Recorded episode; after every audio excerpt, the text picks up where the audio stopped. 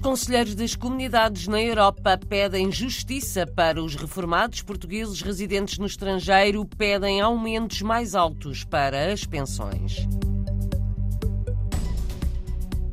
No Canadá, há um livro solidário para ajudar na construção de um lar para idosos portugueses na região de Toronto, livro de uma professora emérita.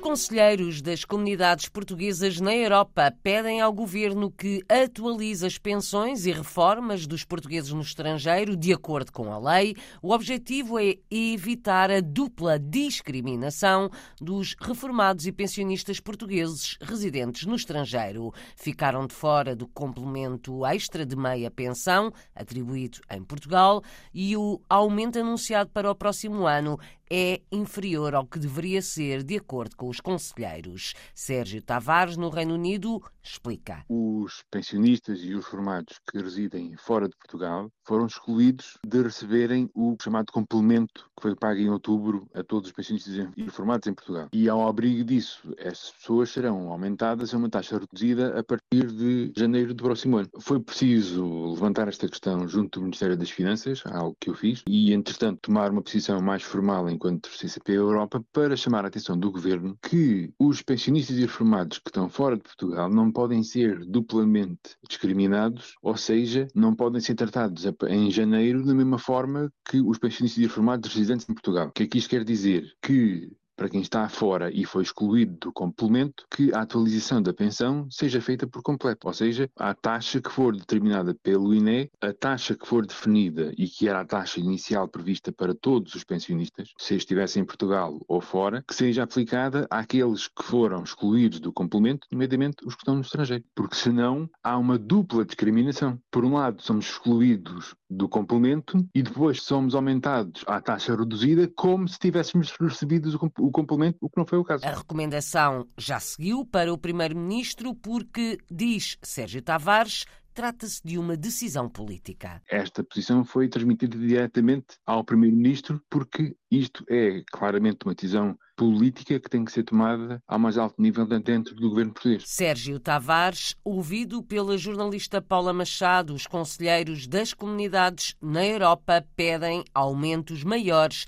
para os reformados portugueses residentes no estrangeiro, para ajudar os mais velhos na região de Toronto, no Canadá, a terem uma fase final de vida mais tranquila, há agora um livro solidário, uma forma de arranjar donativos para a construção de um lar de terceira idade para portugueses. O projeto é da Fundação Magalhães.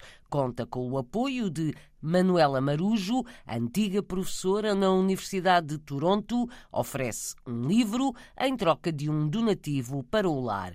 Que livro é este? Manuela Marujo. Eu escrevo crónicas de viagem que são aqui publicadas numa revista chamada Amar e este livro é apenas uma coletânea das minhas 30 crónicas selecionadas sobre o Canadá, especialmente sobre a cidade de Toronto, e foi feito com o objetivo de ajudar a angariar fundos para um lar de idosos que muito tem sido feito para que seja uma realidade, em que uh, pessoas, cuidadores, enfermeiras, médicos saibam a língua portuguesa e ajudem os nossos idosos a ter os seus últimos anos de vida com muita dignidade, porque infelizmente eles quando vão para lares aqui na cidade de Toronto ou na, ou na província do Ontário e sem saber inglês, a velhice deles é ainda mais difícil, não é? Os últimos anos das suas vidas. Então, este projeto, que é um projeto ambicioso, não é? São para 300 e tal pessoas, uhum. e, mas que já está, enfim, a andar, já temos o espaço cedido pela Câmara para os próximos 100 anos, etc. Mas envolve 80 milhões de dólares. Então, Uau. toda a ajuda que nós possamos dar é válida uhum. é necessária.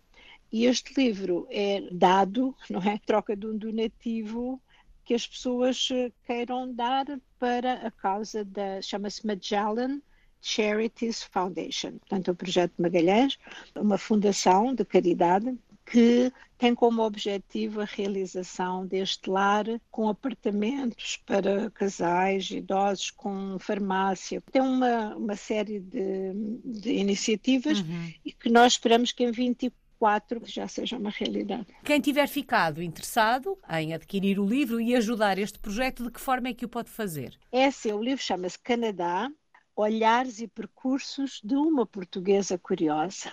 Portanto, o livro vai ser deixado com esta instituição, que é a Magellan Charities Foundation.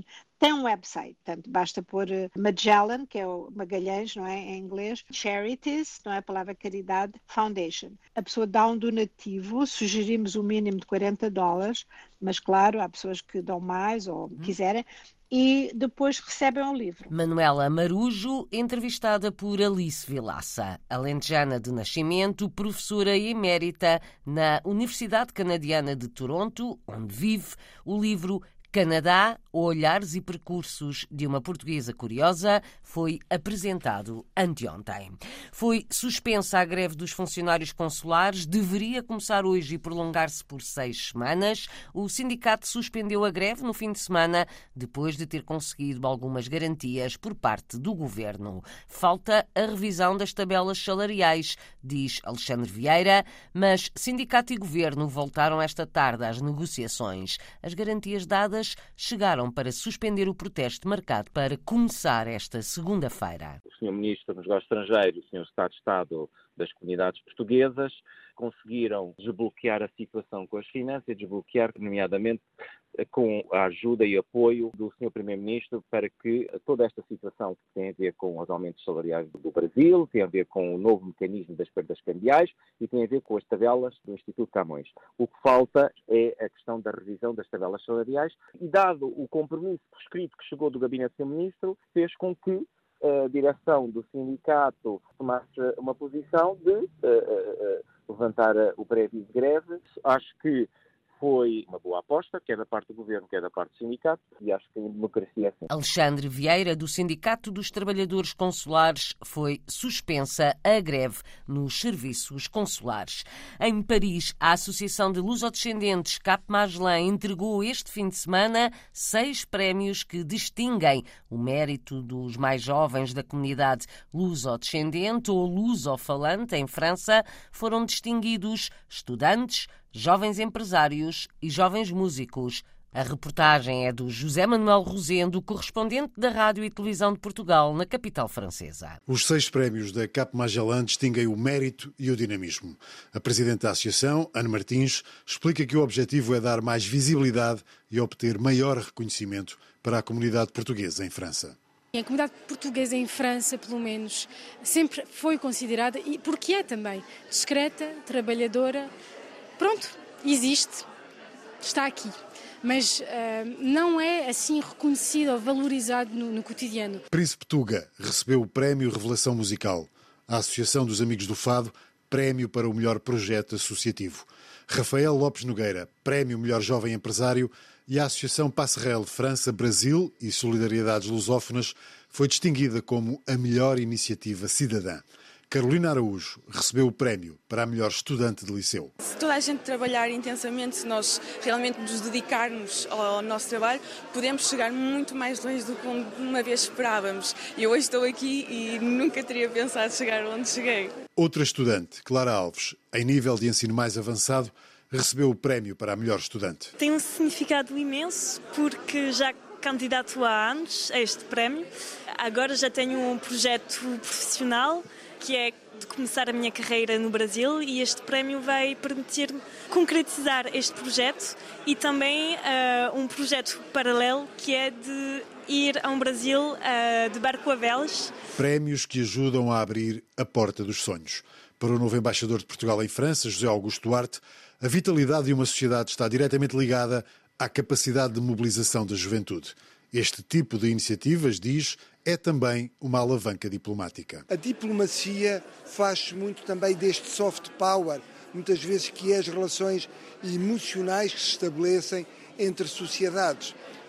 O apreço e o conhecimento mútuo que as sociedades têm umas das outras dão um contributo tremendo para a facilidade de conhecimento de entendimento e de diálogo depois ao nível político e diplomático. Foi a 12 edição da Gala da Cap Magellan e foi o primeiro evento público com a presença do novo embaixador em Paris. A gala da Cap Magellan desta vez realizou-se numa das salas da Assembleia Nacional Francesa.